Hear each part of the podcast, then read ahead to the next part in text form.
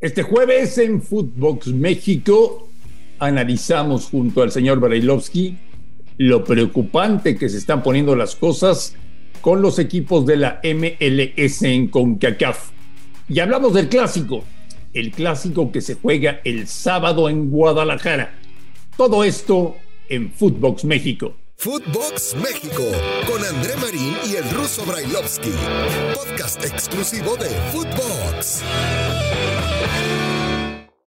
Amigos de Footbox México, un placer saludarles. Hoy es jueves, jueves 10 de marzo. Y yo no sé cómo esté el señor Brailovsky, pero yo sí estoy preocupado, porque el fútbol mexicano, la liga, los clubes, durante mucho tiempo han pecado de soberbios y de arrogantes, pensando que siempre le vamos a ganar a los equipos de la MLS en torneos internacionales. ¿Y quién lo decidió? Y por lo menos esta semana nos han pegado una bofetada.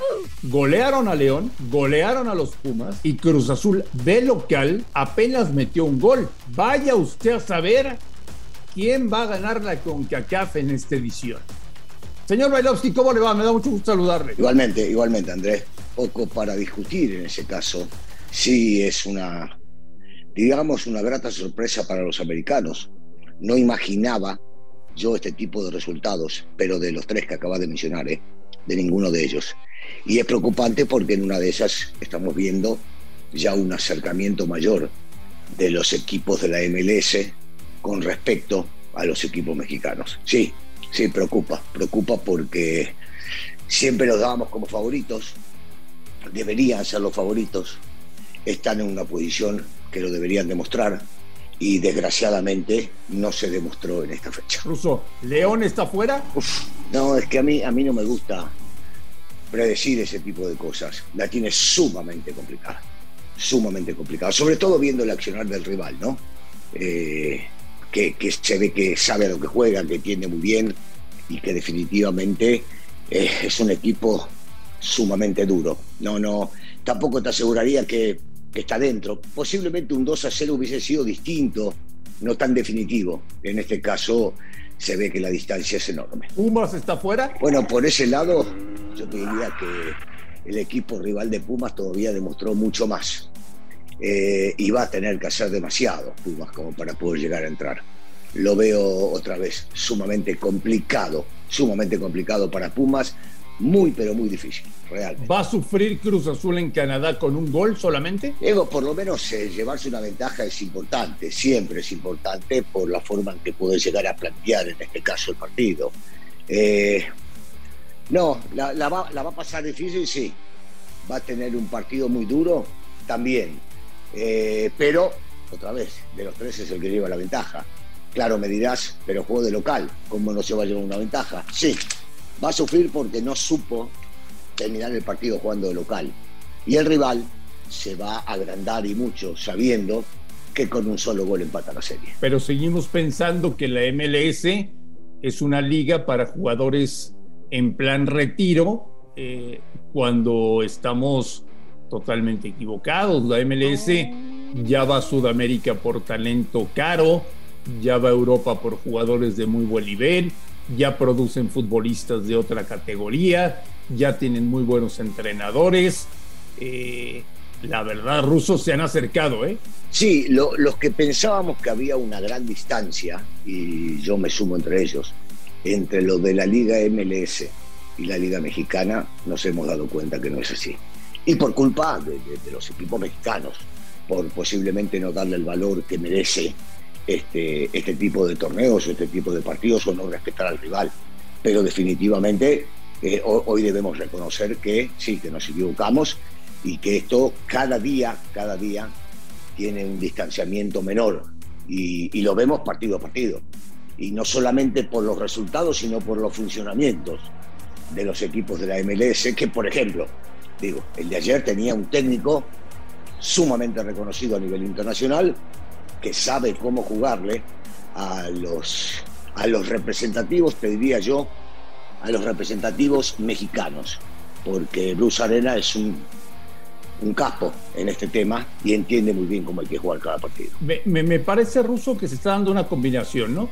Ellos cada vez hacen mejor las cosas, cada vez juegan mejor al fútbol y cada vez tienen mejores futbolistas y la Liga Mexicana atraviesa probablemente el peor momento de su historia. Sí, sí, porque es cierto, ellos tienen muy buenos jugadores, ellos ya no solamente contratan jugadores, como bien decías, que se van a retirar, y entonces lo que hacían ellos en un principio era generar audiencia, generar público, trayendo hombres de renombre, por más de que sean ya eh, en el final de su carrera o veteranos. Y hoy por hoy ya, ya contratan jóvenes, ya tienen un estudio mayor y van a buscar futbolistas también de buen nivel como bien decías, a Sudamérica sobre todo. Jugadores ya de 25, 26, 27 años dicen, no, sí, prefiero ir a la MLS. Claro, ellos piensan en, un, en una tranquilidad económica, en una tranquilidad para trabajar y, entonces, y para vivir sobre todo. Y entonces se deciden ir allá y esto permite que crezca esa liga. Bueno, pues nos metemos un poquito, si te parece, señor Bailovsky, a la fecha 10 del campeonato que arranca el día de mañana. Curiosamente, con un partido de Querétaro, están analizando las autoridades en Aguascalientes después de lo que sucedió, si el Necaxa Querétaro se juega a puerta cerrada o si le permiten a la gente de Necaxa comprar su boleto e ingresar al estadio. Una jornada que, que tiene como partido, indudablemente, el clásico del fútbol mexicano, en donde se están tomando medidas. Se han puesto de acuerdo Guadalajara y América para asistir la gente que vaya al estadio sin colores, sin camiseta, eh, que vayan de, blanco en, son de paz, tratando de mandar un mensaje de tranquilidad. Ayer hablaba a Mauri Vergara, eh, cumpliendo un deseo de su padre, de exterminar las barras y los grupos de animación de Guadalajara. Solamente habrá aficionados, abonados. Y yo no sé, Ruso, yo te preguntaría, ¿tú piensas que hay gente que tiene miedo de asistir al estadio el próximo sábado después de las imágenes que vieron en Querétaro? Tengo miedo, tengo miedo, tengo miedo. Empiezo por el final, sí, por supuesto por supuesto. Yo, yo me preguntaba hoy por hoy, después de haber visto esas imágenes, si yo iría con mis hijos o con mis nietos a la ni cancha. Loco, y rotundamente, ni loco, Sí, exacto. Rotundamente me contesté. No me dije ni loco porque sí estoy medio tocado, pero dije yo no puedo ir. No, no, no, yo no voy. O sea, yo no voy a ir a un lugar donde crea que existe la mínima posibilidad de que le pase algo a alguien de mi familia y yo no pueda regresar tranquilo. Porque yo creo que lo dije varias veces antes, en el fútbol mexicano, eh, sabíamos que ir al estadio era como ir al cine, era como ir al teatro, era como ir a un lugar de juegos con, tus hijos, con tus nietos, con tu familia. Hoy no es así, hoy no es lo mismo, hoy es totalmente diferente y por eso mismo no, no, no, no iría, no iría a un estadio. Eh, por el otro lado, cuando vos me decís que Amauri quiere cumplir con un deseo de su padre de erradicar las barras, me parece maravilloso. Punto y aparte lo de Amauri. Pero cuando vos me decís también que se pusieron de acuerdo las directivas para que no haya camisetas y que solamente vayan de blanco en son de paz, yo digo, ¿y por qué no pude ir a la cancha mostrando la afición que tengo por un equipo? Si sigo recordando los clásicos en mi época y posterior a ella, que lo lindo era llegar y saber que veías más camisetas de un equipo o del otro, y dependiendo a cuál le ibas te podías llegar a poner contento. Entonces, hay cosas que quieren erradicar y que a mí me parece que le, le quitan un poco de la esencia del hincha.